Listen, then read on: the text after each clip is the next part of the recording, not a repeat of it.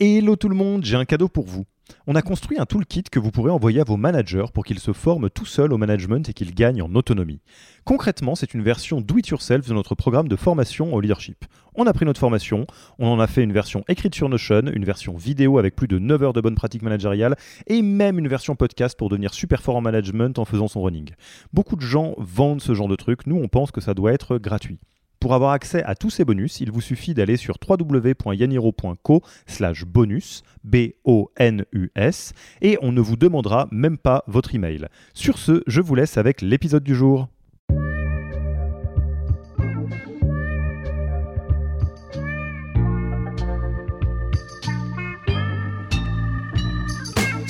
Bonjour et bienvenue dans le podcast du Human Factor.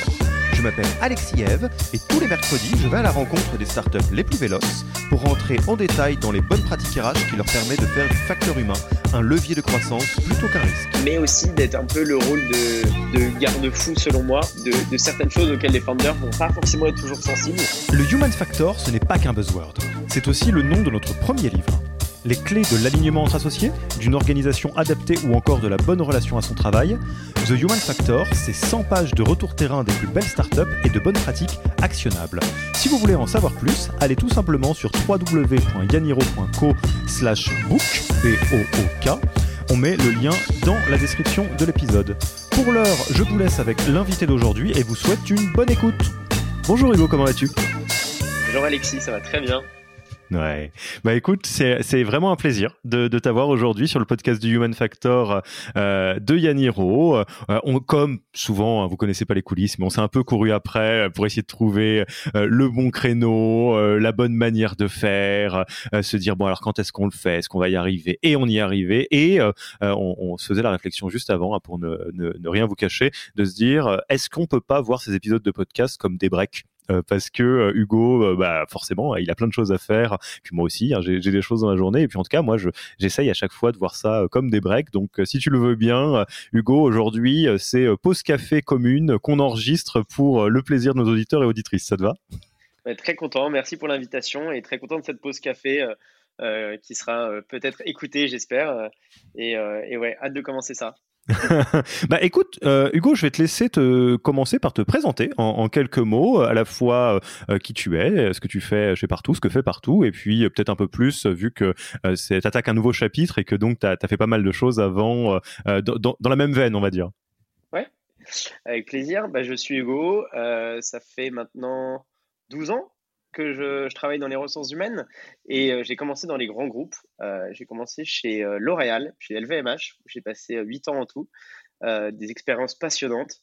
Et en 2017, j'ai eu envie de m'intéresser à l'univers des, startups et des scale-up, découvrir, j'en entendais pas mal parler. J'étais très curieux de voir cette agilité, cette rapidité dans laquelle on pouvait évoluer et faire bouger les choses. Et, donc, j'ai été le premier RH chez Cheers, qui est une startup dans l'impression de photos via web et via mobile, où j'ai passé quatre ans, où j'ai eu la chance et la joie de construire la fonction RH, de construire une équipe et d'accompagner la croissance dans une étape de 15 à 55 millions de, CA et de 40 à 160 personnes.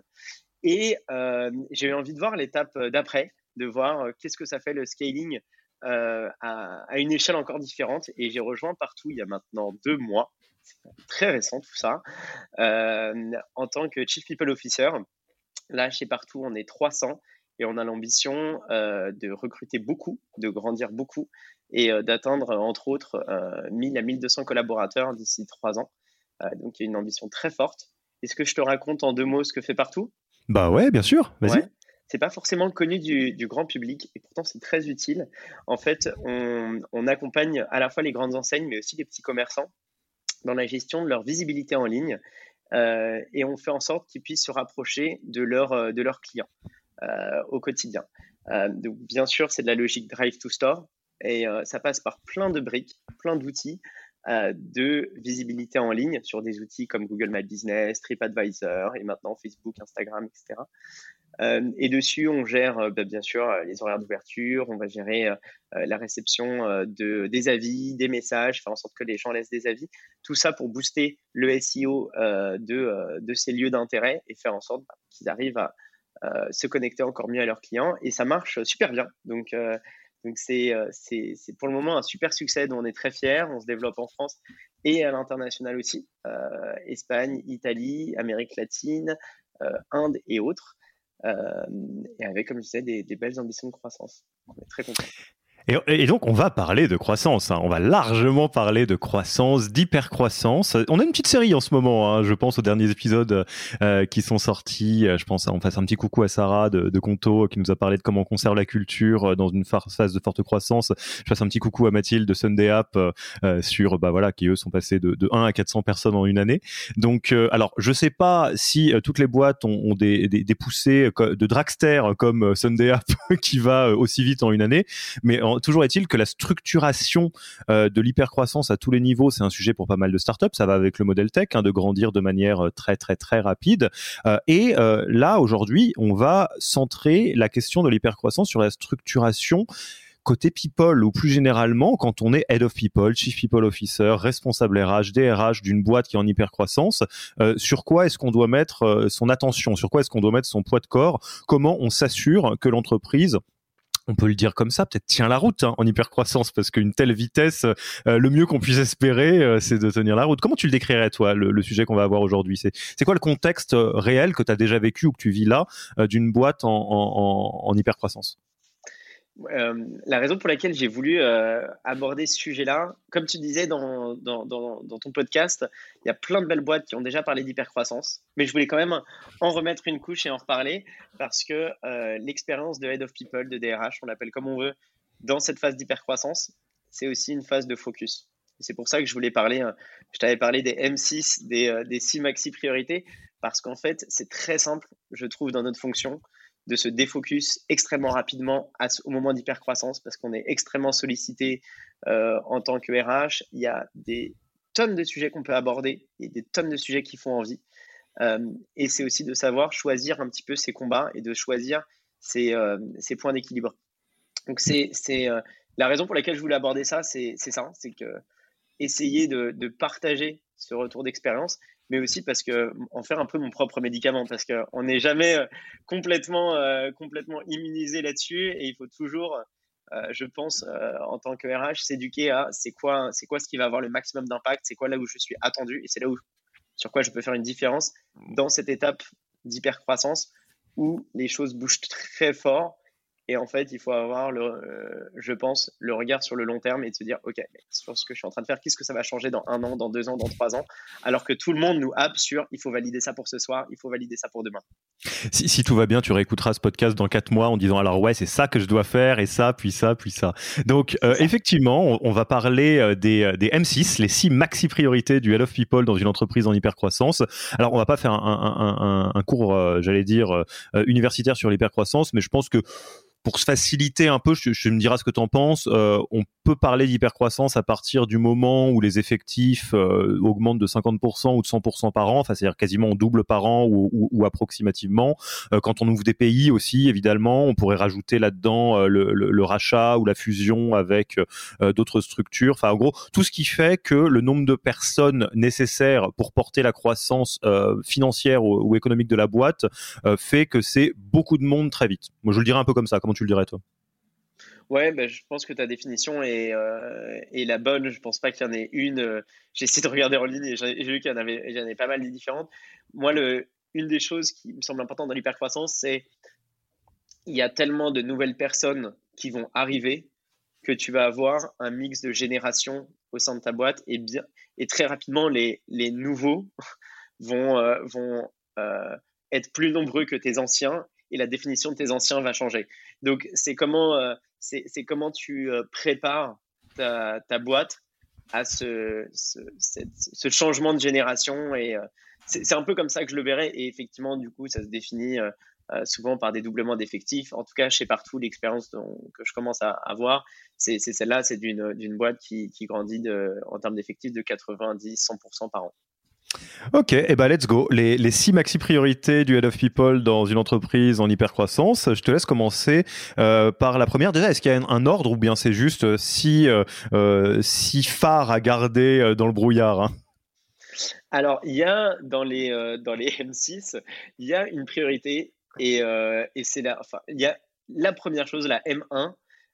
on n'est pas dans un ordre chronologique, mais on est dans un ordre, je pense, en tout cas de priorité là-dessus, et j'y tiens. C'est structurer son équipe RH.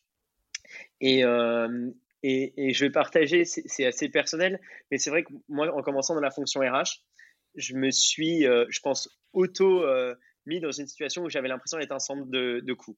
Je me suis dit, je suis une fonction, parce qu'on nous le répète aussi parfois, euh, notamment dans des environnements peut-être plus grands groupes, on est un centre de coûts, on est une fonction support, etc. Tous ces termes-là, qui sont pas forcément négatifs, mais qui peuvent faire penser que ben, il faut on est une fonction de rationalité et du coup, on doit se l'appliquer beaucoup à soi-même. Pourquoi je parle de ça? C'est que euh, j'ai évolué beaucoup au début de ma carrière dans des structures où les équipes RH étaient toujours très peu staffées euh, et, devaient en faire beaucoup. Et c'est vrai que moi, j'ai été éduqué aussi à ça, à dire, OK, ben, faut pas recruter. faut, faut être un couteau suisse. Faut être un couteau suisse, faut tout faire soi-même et, euh, c'est une super école. Et, c'est un truc que je regrette absolument pas, j'ai appris beaucoup. Néanmoins, ça peut avoir un challenge c'est que la qualité de service peut baisser parce qu'on n'investit pas assez dans sa propre fonction. Je parle en termes de people, je parle en termes d'outils et je parle en termes de euh, s'autoriser aussi à sortir de l'opérationnel pour monter sur des sujets plus stratégiques, se mettre à la table de, euh, des dirigeants, des managers, se euh, participer à certaines instances importantes. Et donc, mon, ouais.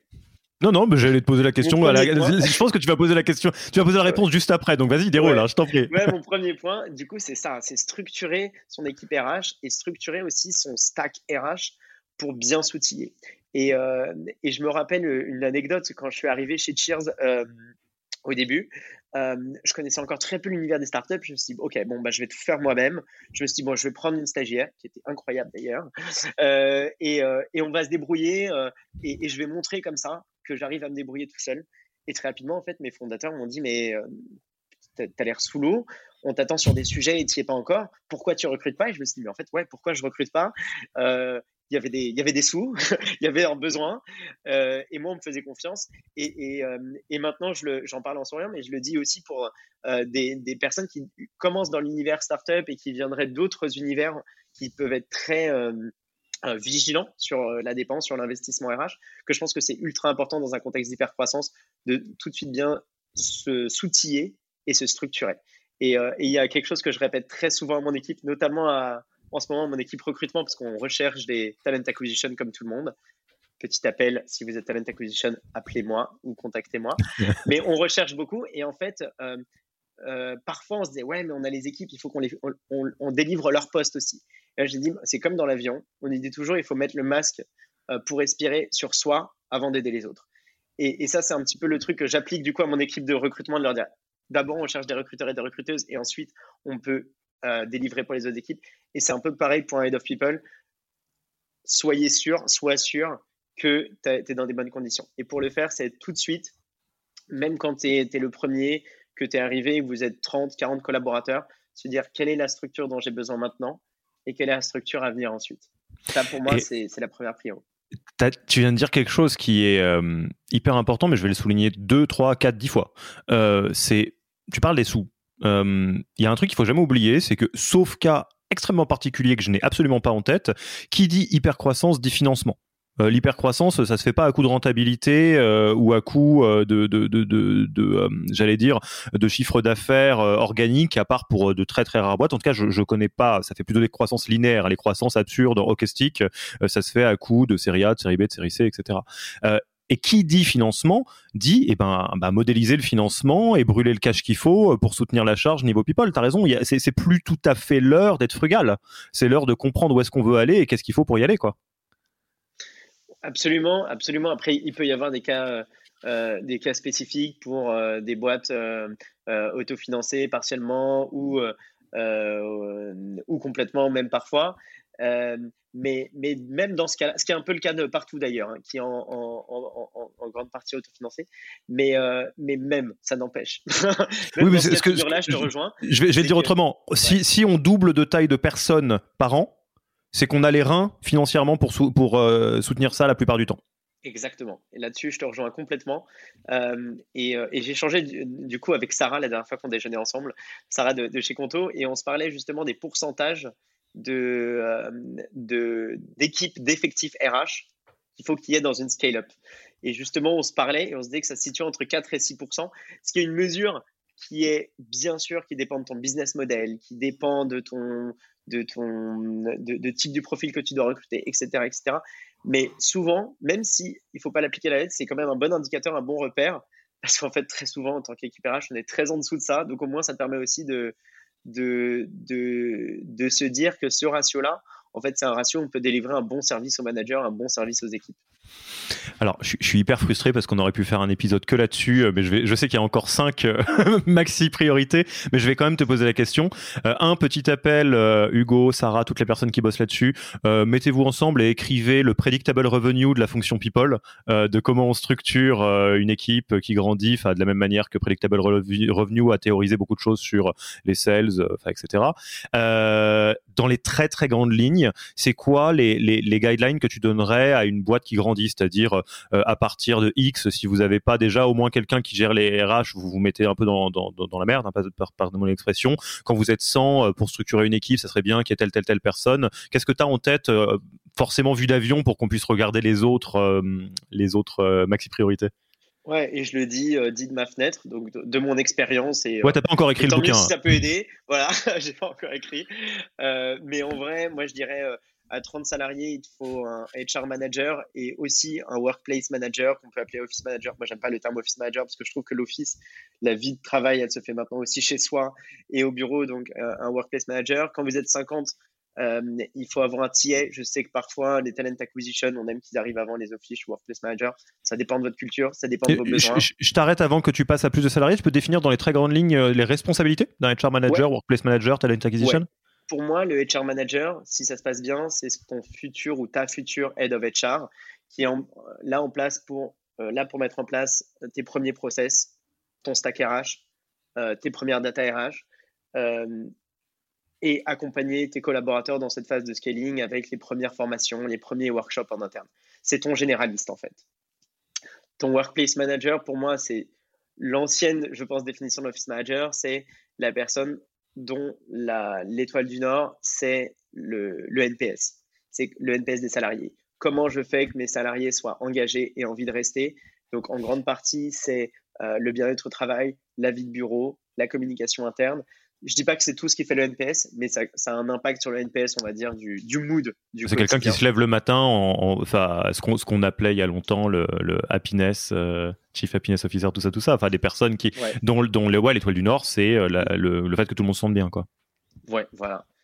Moi, j'aime bien le, le titre workplace parce que c'est fait en sorte que le, workplace, dans son sens physique et dans son sens un peu symbolique, soit, soit à l'image de la culture. Euh, le talent acquisition, je pense pas que j'ai besoin de le, décrire. Je pense qu'au départ, c'est important que ce soit un profil qui soit généraliste. Après, dans certaines boîtes, très rapidement, ça va être quelqu'un focalisé sur la tech, euh, pour les, sur le recrutement tech, et quelqu'un qui soit hors tech. Mais ça, ça dépend des besoins de chaque organe. Et après, euh, sans, après, sans salariés, c'est le moment où je pense qu'il faut commencer à avoir une vision qui est plus de, surtout quand on est en hypercroissance, quand on est 100 et en hypercroissance, on sera 200, 250, 300 très rapidement. Et, et c'est là où il faut commencer à selon moi, réfléchir à ces piliers RH. Donc, bien sûr, il y a la talent acquisition. Pour moi, il y a un deuxième pilier qui sont les HR Ops. C'est toutes les expertises euh, que j'aime bien appeler plus techniques euh, de RH, qui vont être le légal, qui vont être les SIRH, qui vont être la data RH, euh, qui vont être le comp and ben, et voilà, tout ce qui va être payé administration RH. Pour moi, il y a un troisième pôle euh, qui est la, qui est la, alors que moi j'appelle la people experience, euh, dans lequel pour moi c'est le, le, le, le, trajet du salarié, du collaborateur euh, dans, dans l'entreprise, de l'onboarding, en passant par sa formation, en passant par ses évolutions et jusqu'à son offboarding.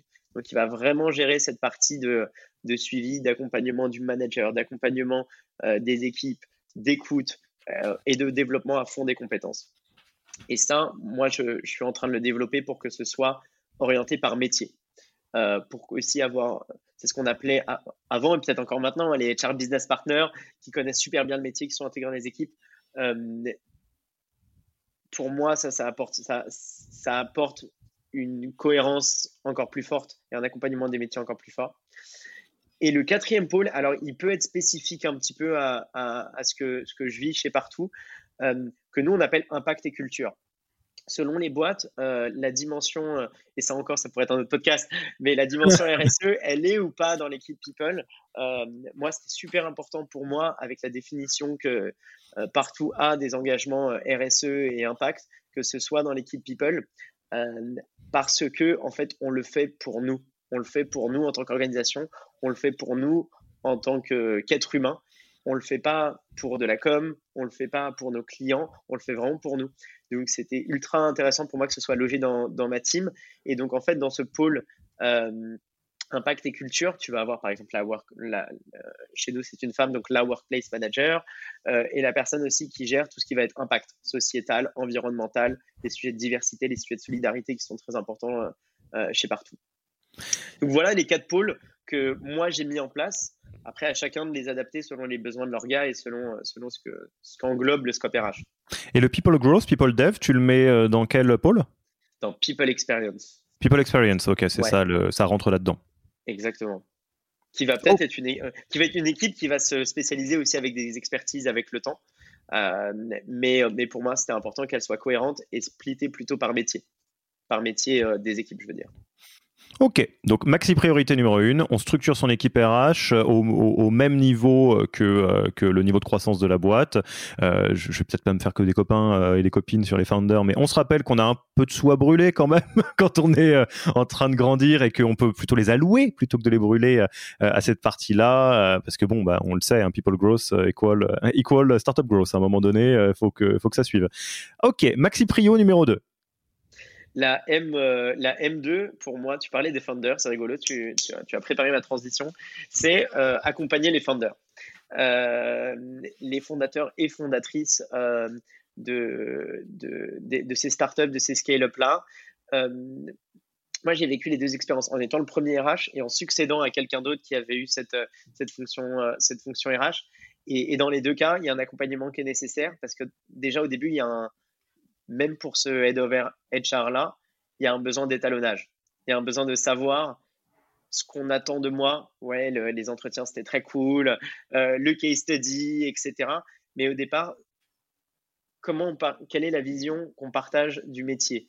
Quelle est, Comment on définit le scope RH Jusqu'où on peut et on veut aller?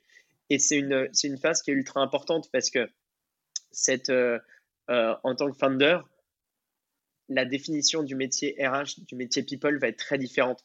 Certains vont avoir une vision qui vont être peut-être euh, sur des fonctions très administratives, d'autres avec du recrutement, et d'autres où ça va être extrêmement élargi jusqu'à aller à des notions d'impact, même parfois de, euh, gestion d'organes euh, au global et de gestion de synergie, etc. Donc, pour moi, il y a une première chose, c'est dans l'accompagnement des founders, il faut le faire aussi pour soi, pour pouvoir s'étalonner et de se dire, OK, je suis dans tel environnement et c'est ça qu'on attend de moi, mais c'est aussi ça que je peux demander si j'ai besoin de faire bouger les choses. Donc concrètement, c'est, euh, je, vais le rendre un peu romancé, mais euh, c'est prendre le temps de se poser avec les founders en disant, on sait que c'est ça qu'on va faire d'un point de vue croissance, euh, j'allais dire chart. c'est quoi l'intention qu'on a d'un point de vue people at large pour la suite, quoi C'est ça? Ouais. Bah, très concrètement, moi, c'était de, de montrer un peu ma roadmap à 12 mois montrer mon organigramme cible pour voir déjà la réaction de OK, bah du coup mon équipe fera peut-être 25 personnes l'année prochaine, est-ce qu'on en parle? Et voir aussi la réaction. Je pense que ça peut être ça peut être ultra euh, ultra intéressant et de dire bah, pour moi dans les 12 prochains mois, c'est ça les projets qu'on doit mettre en avant. Vous êtes d'accord? Qu'est-ce qu'on qu'est-ce se dit par rapport à ça? Et ce qui permet déjà de clarifier le scope, les attentes. Ça peut paraître ultra euh, ultra basique hein, ce que je dis, mais très souvent on peut être encore une fois en hypercroissance, on peut être emporté dans un flux on va juste suivre ce qui a été décrit dans les OKR et pas affirmer ses convictions et pas affirmer les choses auxquelles on croit. Et ça, je pense que c'est ultra important que les, les, founders puissent capter très vite de, en fait, c'est, c'est, qui ce RH que j'ai dans mon organisation Parce qu'en fait, dans ce rôle-là, et je pense euh, au moins autant, voire plus que dans d'autres, on doit prendre des décisions qui, disent qui définissent vraiment l'identité de la boîte dans laquelle tu es. Quand tu prends des décisions people, tu parles en fait au-delà de certaines décisions business parce que tu es vraiment en train de définir ta culture. Et souvent, le DRH, le Head of HR doit, doit dire ce genre de choses. C'est du coup super important de, s'aligner sur, euh, sur les valeurs, la culture, mais puissance 1000 en fait.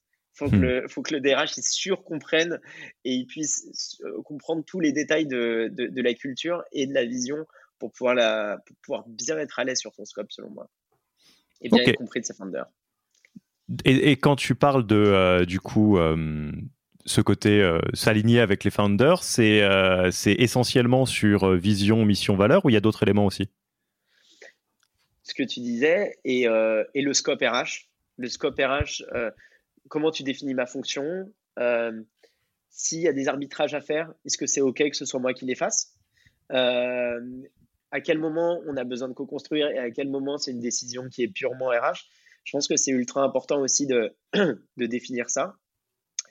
Dans, aussi, je trouve, dans les startups en hypercroissance, ce qui est intéressant, c'est de se dire aussi euh, où on va sur euh, euh, où on va sur notre sur nos priorités RH. C'est quoi les sujets qu'on a envie de tacler en premier, mais aussi d'être un peu le rôle de de garde-fou selon moi de, de, certaines choses auxquelles les founders vont pas forcément être toujours sensibles, qui vont être le, le cadre légal qui peut paraître un peu, un peu boring, euh, un peu. Euh, euh, un, peu contraignant. ouais, en fait, moi, et, je vais parfois à contre-courant hein, d'autres DRH de, de, de startups sur ce sujet-là, je, je, suis assez à cheval sur les sujets légaux. Pas parce que juriste, passé de ça, mais plus parce que pour moi, ça parle d'éthique en fait. Si la loi, elle a été faite d'une certaine façon dans un pays, c'est parce qu'à un moment, on a décidé que c'était les règles du jeu de communauté. Et pour moi, c'est important que ces règles de jeu de communauté, elles soient, elles soient intégrées pour qu'ensuite les règles que tu mets en place dans ta startup soient aussi, soient aussi, soient aussi suivies. Et la culture, c'est quoi? C'est des rituels et des règles.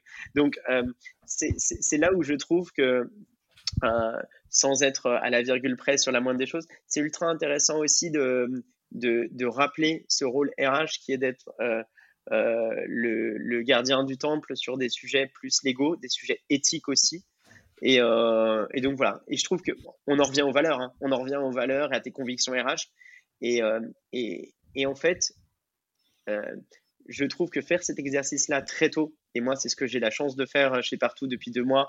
Je vois les founders extrêmement régulièrement là-dessus, et c'est ce que j'avais fait aussi chez Cheers. On se parlait très souvent. Ça permet de se, de, de s'aligner et ça permet de gagner en force et en conviction et d'être de frapper encore plus fort dans, son plan d'action et dans ses actions.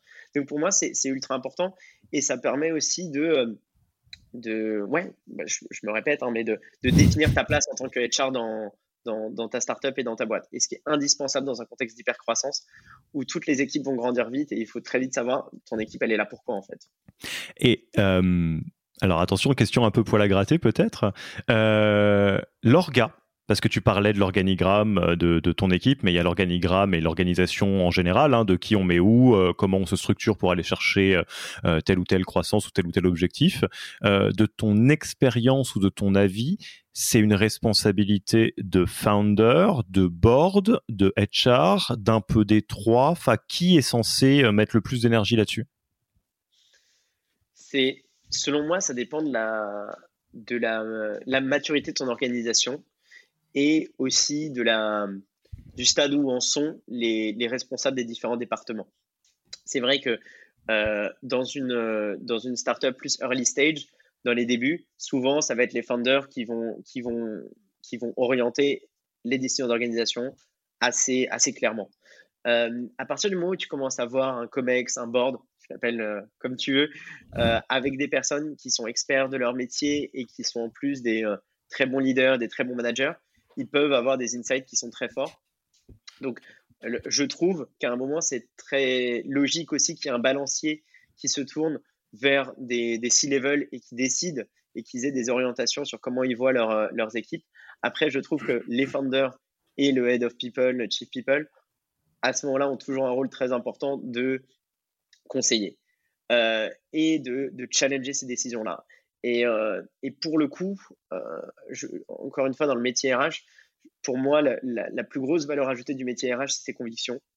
Et c'est de, de, savoir challenger, c'est de savoir interroger, un peu avec des techniques du coach. C'est pas de dire, ah tiens, c'est ça la solution. Bien sûr, c'est très cool de faire des benchmarks d'organisation où tu dis, ah, j'ai comparé avec telle startup, telle startup. Ça, c'est cool. C'est une dimension technique qu'on peut apporter. Là, on a de la valeur ajoutée, c'est de dire, mais cette organisation, pourquoi tu la mets en place? Est-ce que tu la mets en place pour des gens ou est-ce que tu la mets en place parce que tu penses que ça va te permettre d'atteindre mieux tes objectifs? Est-ce que comment tu la vois évoluer dans six mois? Comment tu la vois évoluer dans un an?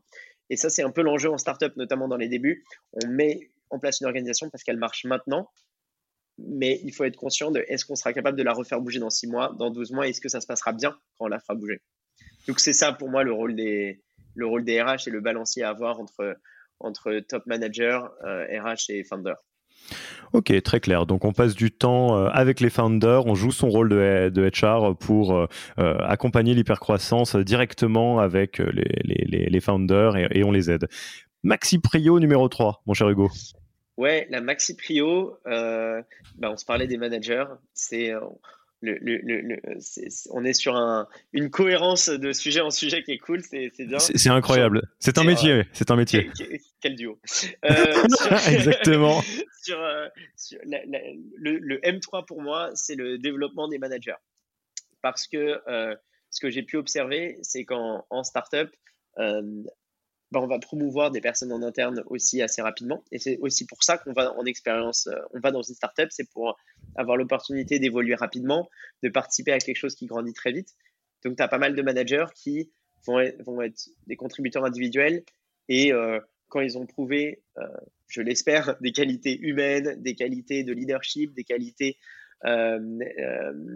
d'empathie, etc., vont pouvoir, et de coaching, vont pouvoir aller à un step managérial. Euh, ça, déjà, dans ce premier cas de figure, c'est, ça arrive extrêmement fréquemment. Et, pourtant, les managers sont assez peu outillés. On se dit, bah, ils ont ces soft skills, ils ont ces qualités, donc ça va être inné. Euh, ça l'est pas. Et, euh, et ça, c'est un, un, un, un vrai J'interromps l'épisode une petite seconde pour vous rappeler que si vous voulez envoyer à vos managers la version Do It Yourself de notre formation en management, il vous suffit d'aller sur www.yaniro.co slash bonus B-O-N-U-S. Sur ce lien, vous trouverez gratuitement toute notre formation en version vidéo, podcast et la boîte à outils du management Notion qui était jusqu'alors réservée aux managers conformés. On n'aime pas vendre des secrets, on préfère vous les offrir et parier que vous bosserez avec nous si vous voulez les implémenter plus vite. Sur ce, retour à l'épisode jeu, c'est que c'est une pratique. Pour moi, le management, le leadership, c'est comme un sport. C'est ça se pratique. Euh, et je dis ça, mais je suis très peu sportif. Mais, euh, mais, mais, mais, ça, ce sport-là, pour un manager, c'est indispensable de le pratiquer souvent. Et en fait, la pratique avec son équipe ne suffit pas, selon moi. Il faut que ce soit une pratique qui soit partagée avec des pairs, avec des experts dans le domaine, avec des lectures, avec des concepts, avec différents types de situations qui permettent de challenger les habitudes, parfois bonnes, parfois mauvaises, qui sont prises au quotidien. Donc pour moi, c'est le job de HR dans une hypercroissance de euh, le faire à titre personnel en coachant les managers, en étant très proche de ces managers, mais aussi savoir, savoir s'entourer euh, de coachs euh, de coach externes, de, d'organismes de, formation qui font ça bien, et aussi de créer une communauté. Moi, je trouve que ce qui est, assez beau en startup, c'est de se dire, il y a tous ces managers euh, qui sont managers parfois pour la première fois. Ils ont besoin d'être inspirés par des experts, par des personnes peut-être plus expérimentées qu'eux, mais ils ont aussi besoin d'échanger énormément entre eux. Et moi, ce que euh, j'avais adoré dans mon expérience précédente aussi, c'est créer cette communauté, notamment grâce au co-développement, où ils allaient se retrouver euh, toutes les deux semaines pour échanger sur les problématiques managériales. Moi, j'étais même plus là en fait, et ils échangeaient et ils s'alignaient sur euh, des, euh, des, cas très concrets qu'ils avaient vus. Euh, parfois, un coach pouvait intervenir pour remettre un petit peu de, théorie et un peu de concept là-dedans, mais ensuite, ça devenait très autonome. Et pour moi, c'est une clé de succès de créer cette communauté managériale très tôt au sein de, de ta startup en hypercroissance. Hmm. Et, et, ça, sur l'accompagnement des managers, euh, bon, évidemment, on a, on a que du bien à dire de ça. On a quand même plus ou moins monté une boîte là-dessus, donc globalement, on est, on est assez d'accord. Euh, je je vais pas rentrer dans les détails, mais il y a juste euh, un, un, message, deux messages clés que j'aimerais euh, passer à celles et ceux qui nous écoutent. Tu me diras si tu es d'accord. Euh, pourtant, c'est des grandes banalités. Hein. Un, ôtez-vous de la tête que le, le, le, management ou le leadership, c'est un truc qui est un don du ciel et on l'a ou on l'a pas, etc. C'est un peu plus compliqué que ça c'est une discipline. En fait, c'est un set, c'est un skill set euh, assez complexe de, de, pas mal de choses qui sont assez antinaturelles en réalité. Euh, je pense au feedback, je pense à des choses comme ça. Et deux, il n'y a pas un seul type de très bon leadership. Il y a des, des, des modes qui qu'on imagine très bien. On voit le loup de Wall Street ou des gens qui haranguent les foules, très extravertis. En réalité, il y en a qui sont peut-être beaucoup plus discrets, mais tout aussi fonctionnels. donc voilà, typiquement, on parlait de, de formation, de coaching, enfin tout un tas d'outils qui peuvent ou de ou surtout de partage entre pairs. Tu as tout à fait raison. ça permet de s'ouvrir à comment est-ce qu'on aide des managers à construire un style de leadership qui est personnel et qui fonctionne pour euh, par rapport à l'environnement quoi. Donc euh, n'oubliez jamais ça et donc euh, effectivement aidez-les, outiller vos managers parce que c'est pas c'est assez difficile. On a peut-être oublié de le dire, mais c'est pas simple hein, le, le, management en startup. Et je peux pas résister à, rebondir juste sur ce que tu as dit que que, que j'aime beaucoup sur le fait de, du style de management qui est pour moi ultra vrai, c'est que parfois on essaie de se caler sur le style de manager, de management de son boss, par exemple. Oui, c'est le grand classique. Tu as, été bien managé, du coup, tu fais aller, je vais faire comme ça. Exactement. Et ou alors, ah, ce style de management-là, il a très bien marché dans mon équipe précédente, dans ma boîte précédente, je vais le recalquer.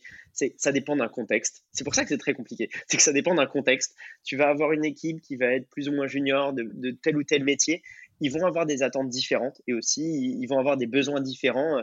Euh, manager quelqu'un qui est plus junior, ça va pas être la même chose que manager quelqu'un qui est déjà peut-être un head-off et qui n'a pas forcément le même besoin, pas seulement de supervision, mais d'inspiration, etc. Ça dépend aussi de la culture de ta boîte. Moi, je sais quand j'ai mis en place le codev, euh, j'ai passé, euh, on avait une super coach et j'ai passé, je crois, deux heures. je lui ai envoyé une, tonne de documentation, je lui ai envoyé notre culture book, je lui ai envoyé plein d'articles. qu'elle a lu. Et ensuite, on a une conversation de deux heures avec moi et ensuite, elle a parlé avec les founders pour qu'on lui raconte la culture, de comment ça se passe. Et on parlait pas mal de situations critiques. Ça, quand ça, ça se passe chez nous, on trouve ça génial. Ça, par contre, quand ça se passe chez nous, c'est ultra. Euh, c'est quelque chose qui n'est pas très valorisé, c'est quelque chose qu'on n'apprécie pas trop.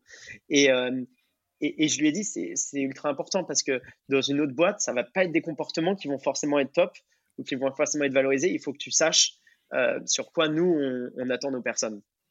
Ouais, tout à fait. Et, et, petite question là-dessus, euh, j'en profite. Hein. J'ai dit que c'était un café, hein. donc je pose euh, pendant le café, je pose une question à, euh, à, à, l'ami Hugo.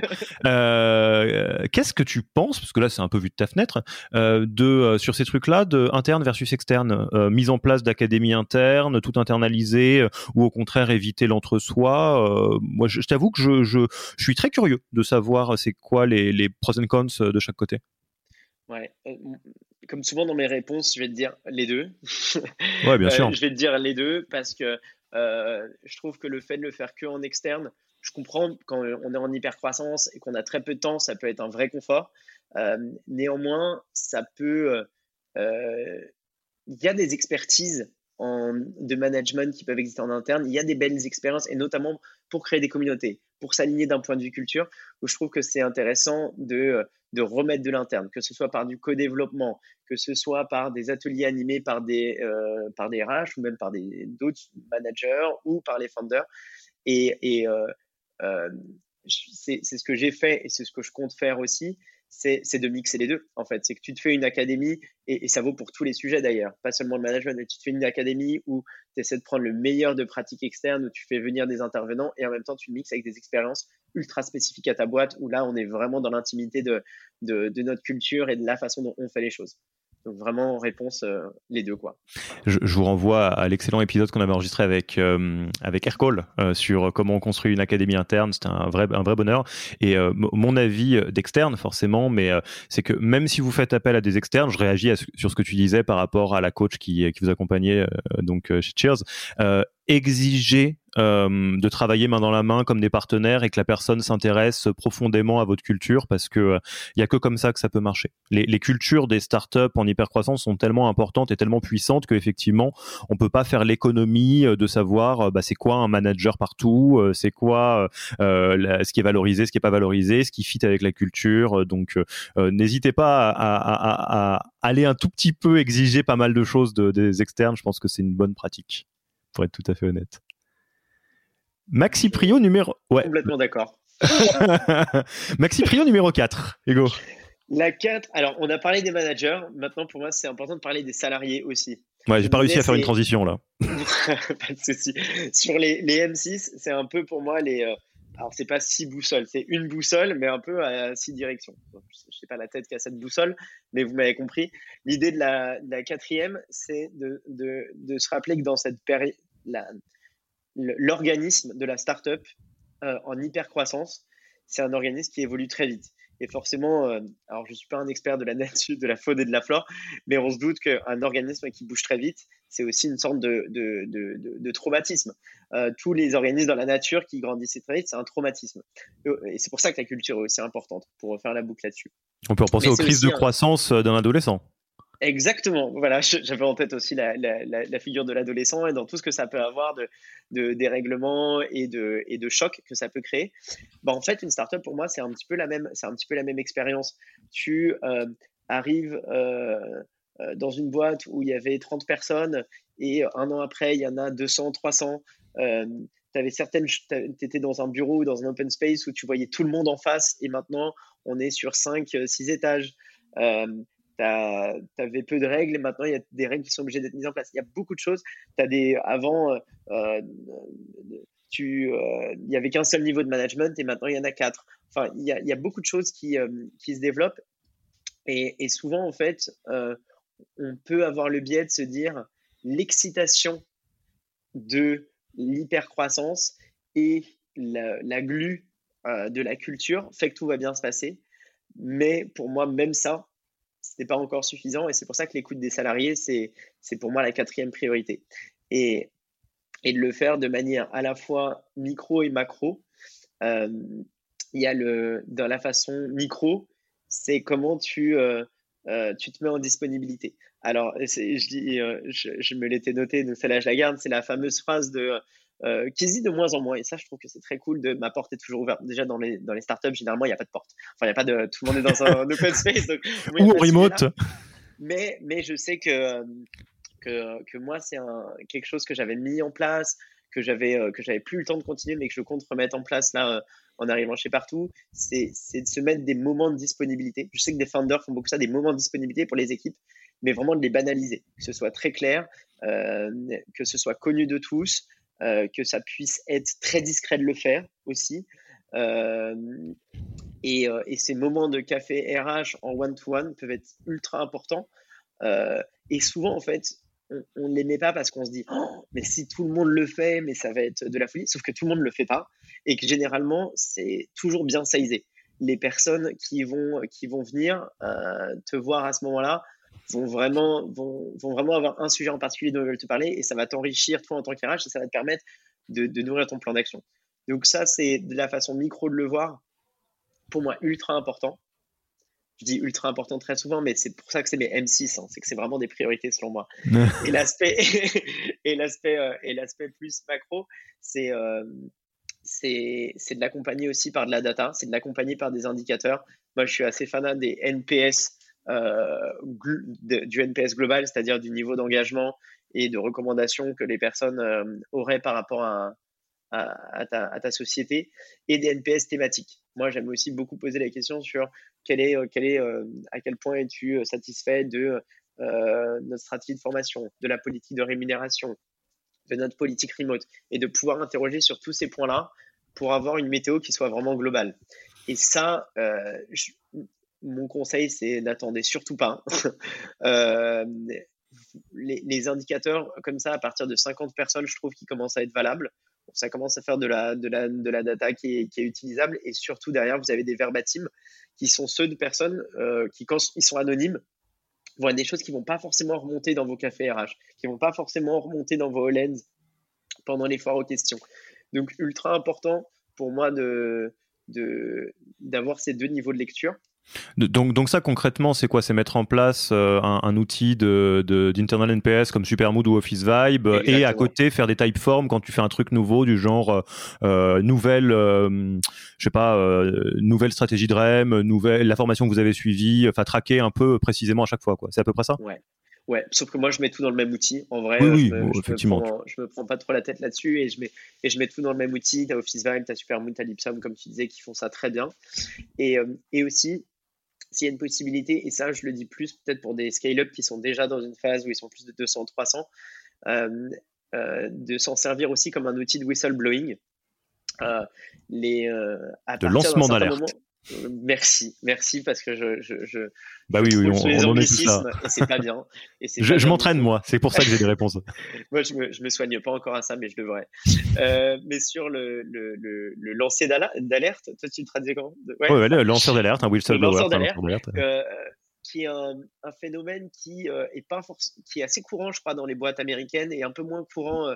Euh, il me semble en Europe, mais qui me semble important à un moment où la boîte grandit. Parce que ce que j'ai pu observer, c'est qu'un comportement toxique euh, peut impacter euh, beaucoup plus que sa proportion dans ton effectif global et que, et que le fait qu'il remonte très rapidement te permettra de soigner ce mot-là très rapidement avant que ça devienne un trait culturel. Parce qu'un comportement comme ça qui est observé, euh, qui est pas forcément, alors je dis toxique, mais ça peut être juste un, comportement aussi qui pourrait être euh, juste euh, néfaste en fait par rapport à la culture, doit être quelque chose qui doit être adressé assez rapidement pour pouvoir mettre en place une formation, un correctif pour se dire on veut surtout pas que ça rentre dans la culture. Parce que c'est ces micro-comportements qui peuvent être, être négatifs qui, qui peuvent ensuite créer des, grandes, des grands fleuves. Et, je fais juste deux, mots là-dessus euh, parce qu'on va, euh, je vous gâche pas la surprise, on va avoir un épisode qui est euh, spécifiquement sur ce genre de sujet. quand on va faire un tour côté vraiment juridico-légal sur les cas de harcèlement sexuel, moraux, enfin en gros des, vraies grosses problématiques ou des, voilà beaucoup de burn-out, des choses comme ça dans les startups. Globalement, il y a deux grands cas de figure. Il y a soit un ou une manager architoxique, soit parce qu'elle est pas bien formée, soit parce que la personne est, est, est vraiment euh, problématique pour plein de raisons. Et l'autre cas de figure, c'est des cas qui sont des dérivés de l'hypercroissance. Euh, qui sont euh, entre guillemets la faute à personne, mais le mouvement antinaturel qui peut faire mal, comme tu disais, de l'hypercroissance, fait craquer un peu le navire à gauche à droite et ça peut se manifester de, de cette manière-là. Donc gardez ça en tête. C'est vous dites pas, bah non, nous on est une boîte de gentils. C'est pas la question de gentil de méchant, c'est que ça, ça arrive quoi. Absolument. je, vous n'avez pas vu, mais Hugo était, était en train de, de méditer, de dire voilà, cette phrase est pleine de sens. Buvais, je buvais tes paroles et non, non, je ne pourrais pas être plus d'accord avec ce que tu dis. Euh, c'est surtout parce qu'on se répète le mot culture à chaque phrase. Euh, pendant ce podcast et globalement pendant les podcasts euh, euh, qui parlent de, de, de, croissance en startup. Et ça, ça peut être vraiment un, un culture killer, un tueur de culture qui, qui peut intervenir. J'essaye, qui peut intervenir. Et, et c'est pour ça qu'il faut.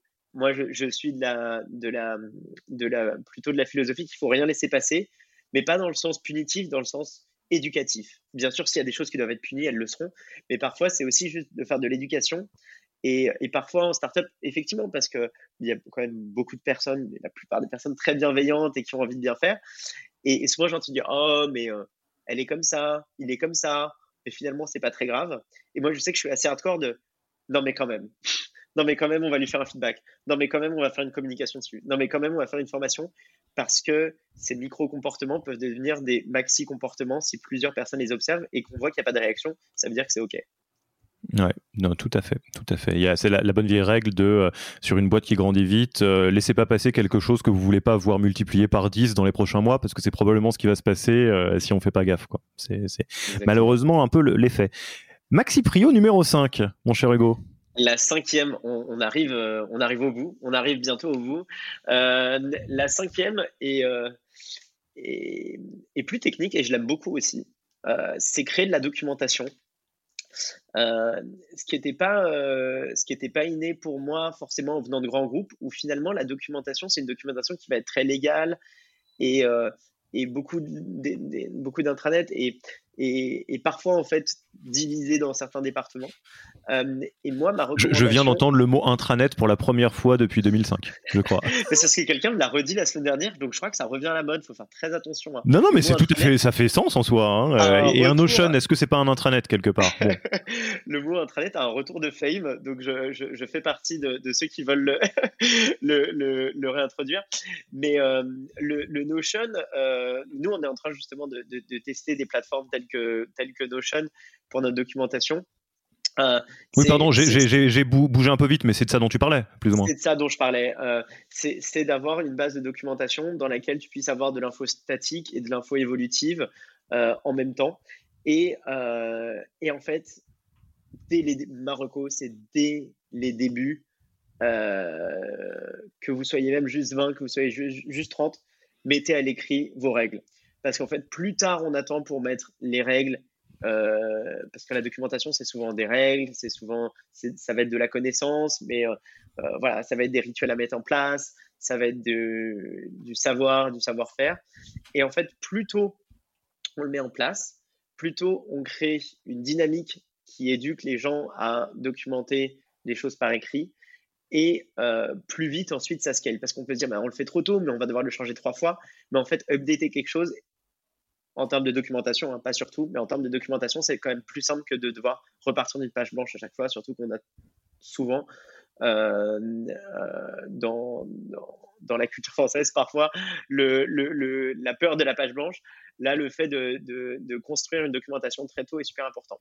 Mais surtout, moi, ce que la raison de la documentation, c'est pas forcément euh, le fait de, vouloir que tout soit écrit, même si c'est très important, je trouve, c'est que pour moi, ça dit, plusieurs choses sur votre regard. Quand il y a de la documentation, c'est déjà qu'il y a de la transparence. C'est que les règles sont partagées, elles sont visibles de tous. Il n'y a pas, euh, euh, il a, y a pas, il a pas une, il a pas un secret, un mystère autour de ça. Le fait que j'aime, ce que j'aime bien aussi dans la documentation, c'est le fait qu'en fait, le fait que les règles soient écrites, ça entend qu'elles soient les mêmes pour tous. Si elles sont différentes pour tous, c'est écrit aussi. Et si c'est écrit, bah forcément, c'est aussi expliqué. Et on comprend. Et du coup, il y a une cohérence dans la prise de décision.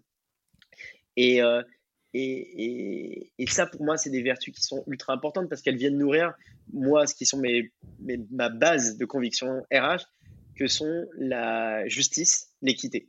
C'est que pour moi, le, déjà, on fait un super bon taf en tant qu'RH quand les gens ont l'impression d'être dans une boîte juste, où ils sont traités euh, de manière à la juste valeur euh, et, de manière en tout cas cohérente avec les autres personnes de la boîte.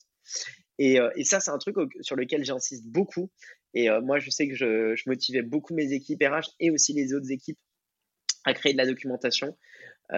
c'est pour toutes ces vertus-là. Et en plus, bien sûr, avec les deux années qu'on vient d'avoir, de euh, confinement, de crise Covid, de devoir travailler en asynchrone, c'est encore plus une vertu euh, parce que ça permet de, de, de, pouvoir avoir accès à de l'information et de se documenter facilement beaucoup plus, beaucoup plus simplement. Et enfin, c'est une vertu aussi qui est super importante, c'est d'optimiser le temps RH. Moi, je le dis souvent, le temps que j'adore, c'est euh, être en train de coacher mes équipes, être en train de conseiller les managers, être en train de mettre en place de nouveaux projets et c'est pas forcément euh, le temps à réexpliquer pour euh, la 18e fois le process de revue salariale ou le process de revue de la performance. Le challenger, oui, mais le réexpliquer 18 euh, fois à 18 personnes différentes, c'est pas forcément, je pense, la meilleure utilisation de notre temps. Et pareil pour la lecture d'un bulletin de salaire, qui sont des données ultra importantes à avoir pour le salarié, mais qui ont complètement leur place dans un article. Ah bah écoute, ça me fait très plaisir euh, d'entendre ça parce que euh, chez Yaniro, euh, c'est un sujet qui, qui, nous commence à nous intéresser. Hein. On, commence à onboarder plus de personnes et donc on, commence à mettre en place des, ou en tout cas réfléchir à comment on centralise de l'information, potentiellement sur un Notion, etc. Et typiquement, je me posais la question de est-ce que Notion, donc ceux qui ne connaissent pas Notion, c'est un espèce de Wikipédia, c'est un mix entre Evernote et Wikipédia, c'est-à-dire c'est aussi facile comme en termes d'organisation qu'un outil de prise de notes standard, sauf que c'est en ligne et puis du coup vous pouvez avoir vraiment un Wikipédia de, ce que vous voulez puis c'est très très très flexible. Euh, mais c'est la star pour euh, ce genre de, de, use case ou bien il y a d'autres outils euh, que tu as repérés? Alors, chez, chez Cheers, on utilisait Confluence, qui est, qui est de la suite Atlassian pour la, en fait, pour une raison, c'est que ça fait partie d'une suite que les développeurs, que l'équipe tech au global utilise beaucoup, qui est toute la suite Jira, etc. Donc, ça, il y avait des belles intégrations. Notion est forcément euh, une, référence au sein des, startups et des scale-up. Euh, après, nous, euh, chez Partout, on a commencé par, des, par Wiki, qui est dans une approche un peu qui est, assez simple. Et qui, qui allait bien. Aujourd'hui, on se pose effectivement la question d'avoir un autre type d'outil. Donc, on, parle de Notion, mais il y a aussi, euh, euh, il me semble, il y a un nouvel outil qui s'appelle Helium. Il y a d'autres outils. Alors, il y a des confluences. Il y a pas mal de choses qui existent. Donc, j'ai pas c'est notre knowledge manager qui fait un super travail en ce moment d'essayer de, voir les meilleures solutions. Après, ça dépend de où est-ce qu'on met le curseur en termes de UX et de simplicité d'utilisation, aussi de euh, de gestion des droits et de gestion des accès, hmm. qui dans une structure qui grandit peut être un point ultra ultra sensible aussi, parce que si on dit qu'on a vraiment envie que ça devienne une plateforme de partage, bah, typiquement, si on écrit un, projet euh, euh, d'anticipation avec le COMEX, on a vraiment peut-être envie que ça commence, qu'on partage juste entre nous le draft avant de le partager à tout le monde, donc être sûr que les accès soient bien partagés, etc. Et, euh, et enfin aussi de pouvoir voir l'interaction, l'interactivité que ça peut avoir, via des commentaires, via des likes, etc. Hmm. Donc, euh, je ne saurais pas dire lequel est le mieux, mais en tout cas, je pense que c'est les critères à, observer quand on veut choisir une plateforme. Ok. Bah, Notion, Wiki, Confluence, Helium, il y a de quoi aller regarder. Euh, c'est laquelle la, la, la, M6, la vraie M6, la, Maxi Prio numéro 6 la M6, j'espère que j'ai le droit de dire ce genre de copyright. je pense que ça va. la, M6, c'est bah, tout à l'heure, tu parlais justement de l'hypercroissance en disant bah, elle, est, elle est alimentée par quoi? Bah, Elle est alimentée euh, euh, bah, souvent par des levées de fonds et de, en tout cas de l'élargissement du, financement de la boîte pour permettre, pour permettre plus d'invest. Et, euh, et, aussi, l'hypercroissance, elle peut être aussi nourrie par des acquisitions. Et euh, ça, c'est aussi une stratégie qui euh, nous intéresse beaucoup, notamment chez Partout. Euh, je l'avais vu chez Cheers dans le cadre de l'intégration d'un laboratoire photo au sein de notre activité. Et, chez Partout, c'est un sujet d'actualité qui nous intéresse beaucoup parce qu'on est une solution qui peut être extrêmement vaste. On a envie d'accompagner nos clients sur l'intégralité de l'accompagnement de, euh, des clients pour, euh, de, leurs clients pour qu'ils viennent, ils viennent sur, sur le point de vente, sur le lieu d'intérêt. Donc, on se pose aussi la question d'acquérir des boîtes qui ont des, expertises complémentaires aux nôtres. C'est quelque chose qui, qui nous intéresse. et là-dedans, dans ces deux dimensions-là, à la fois la levée de fonds et l'acquisition, le rôle RH est pour moi super important et ça doit être une priorité à, à garder en tête. Tout à l'heure, je disais, c'est dans les discussions avec les founders, c'est quoi le rôle d'un RH Et je trouve que c'est ultra important que le RH prenne toute sa place dans cette dimension-là, à la fois d'un point de vue technique, mais aussi d'un point de vue plus culturel. Déjà, pour dire sur l'aspect technique, qu'est-ce que j'entends par là? C'est bien préparer une levée, bien préparer une acquisition, c'est aussi être très solide sur ses fondamentaux. Euh, est-ce que euh, j'arrive à avoir un, suivi de ma masse salariale déjà, moi, au sein de ma boîte, qui est précis? Euh, mon SIRH est-il assez solide? Me permet-il de, vraiment suivre mes effectifs et euh, ma masse salariale en continu avec euh, une marge d'erreur extrêmement faible? D'un point de vue légal, est-ce que j'ai mon stack et ma suite légale qui sont complètement, clean? Pour pouvoir ensuite faire cet exercice auprès de boîtes qu'on aimerait, qu'on aimerait acquérir et aussi pour pouvoir avoir le deck le plus solide euh, en face de moments comme de levée de fonds. Donc ça, j'ai envie de dire, c'est plutôt le, le socle assez technique pour accompagner ces phases-là. Euh, ça pourrait être un épisode et je serais peut-être pas forcément la personne la plus, la plus à même de le mener, donc je laisserai, je laisserai peut-être cette main-là à quelqu'un d'autre. C'est un escroc, Hugo. Il se positionne pour toute une ribambelle d'épisodes euh, sponsorisés partout, peut-être, un truc de fou. Euh, avec plaisir. Euh, euh, et, et, ensuite, il y a un aspect plus, plus culturel, c'est que, alors là, je parle peut-être moins de la levée de fonds, mais je parle plus de l'acquisition, qui est aussi que des, des, des, startups qui deviennent des scale-up et qui ont une certaine taille aussi pour accélérer leur croissance, comme je disais, doivent aussi passer par de la croissance externe, de la croissance par acquisition. Et c'est un moment qui est ultra, euh, ultra clé d'un point de vue culturel de, euh, de pouvoir euh, définir c'est quoi le modèle d'acquisition qu'on veut. Est-ce qu'on veut que la, cette, cette, structure, ce soit une structure complètement intégrée, complètement immergée, ou alors est-ce que ça reste une, une communauté qui garde son indépendance au sein d'un écosystème plus large, ou alors ça devient vraiment, ça devient plus une filiale ou, euh, ou quelque, chose, euh, quelque chose qui est plus externe. Ça, déjà, ça reste à être défini. Et ça, bien sûr, c'est une décision qui est, euh, qui est, portée par les founders, qui est portée, portée aussi par le, la, boîte qui, qui a ce projet-là en face, mais qui, derrière, va créer une roadmap qui va être très différente pour le head of people, de se dire, selon la modalité d'acquisition qui est décidé, bah, ça va faire une, ça va provoquer un process d'acculturation ou d'intégration qui va être différent. Et ça, je pense que c'est des questions qui sont très importantes pour les, pour les RH avec leur founder de dire, mais par rapport à notre projet, qu'est-ce que je vais devoir appliquer en termes culturels, que je vais, comment je vais devoir accompagner ces nouvelles personnes-là?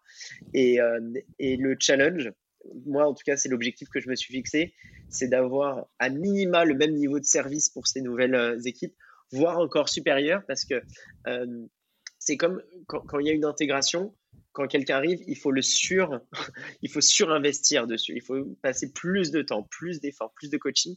Donc je me dis que c'est pour ça que en termes de, niveau d'exigence de, de service pour ces nouvelles équipes-là, il faudra être encore plus au rendez-vous. Mais là, je parle un peu d'anticipation, parce que c'est c'est un projet qui va venir bientôt. Hmm.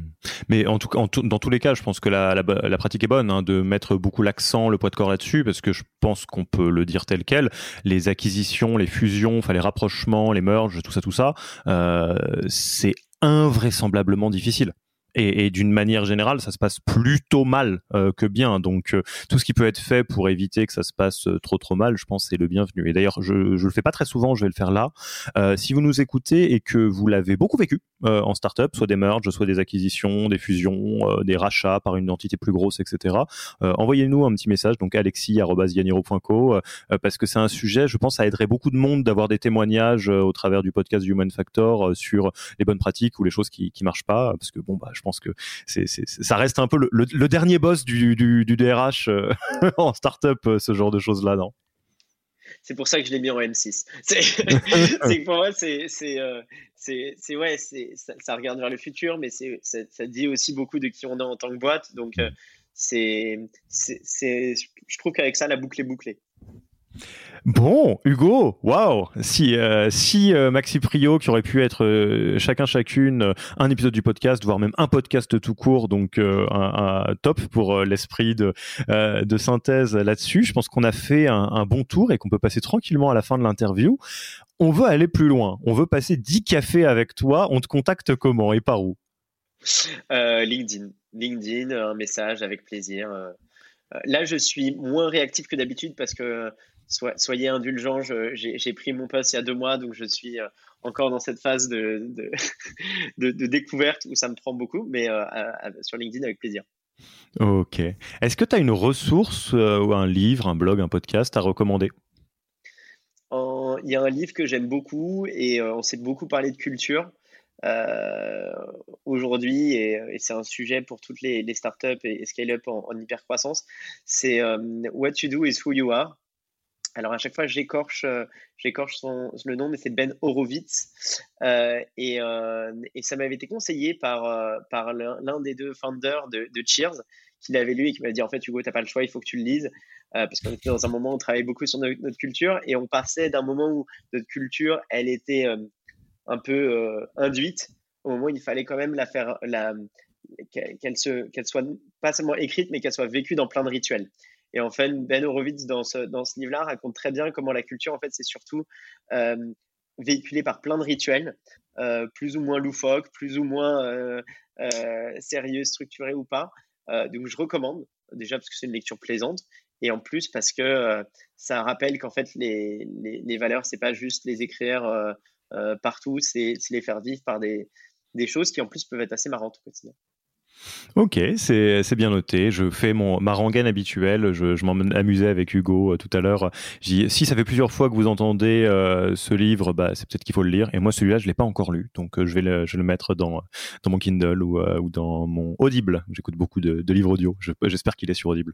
et enfin, tu connais notre tradition. C'est une de nos traditions préférées. Hein, le passage de micro à un ou une nouvelle invitée, qui est à la fois une manière pour nous, évidemment, de rencontrer des personnes hyper intéressante dont on ignorerait peut-être l'existence sans ce rituel, mais on le voit aussi surtout parce que évidemment euh, les, personnes euh, qui sont citées n'ont pas forcément le temps ou ni l'envie ou quoi que ce soit, même si jusqu'à présent tout le monde a répondu présent, je crois, euh, de, de, venir sur le podcast. C'est surtout une manière de, de quelque part témoigner d'une admiration, d'une sympathie pour quelqu'un à travers ce petit exercice.